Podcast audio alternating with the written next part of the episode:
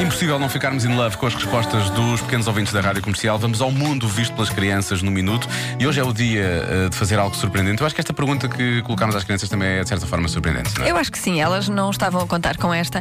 Quem foi Amália Rodrigues? Eu é que sei. O mundo visto pelas crianças. Amália Rodrigues. Quem é que foi, sabem? Está. Boa! O que é que é mafadista? É fora dos dentes. Eu só conheço uma, uma, uma cantora que se chama Adele. Vocês sabem o que é que é o fado? Não. É o guarda-fato. É o quê? O guarda-fato. Guarda-fato. Guarda-fatos. É igual às músicas, Guarda-fatos. só que tem de se cantar quase aos gritos.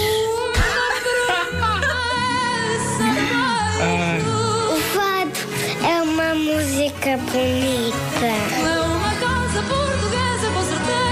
E é com certeza uma casa portuguesa. Os meus pais ouvem logo de manhã. Quais é que são os instrumentos musicais que se usam no, no fado? É. Guitarra, piano, flauta, microfone, bandeiretas. Quem é que acham que foi a Amália Rodrigues? Já sei, tem novela?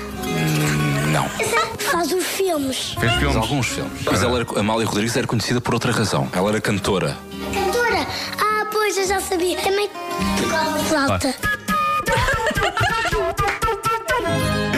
Coitada. Claro que sim. A Amália transformou-se no ronquial. Foi de um momento para o outro.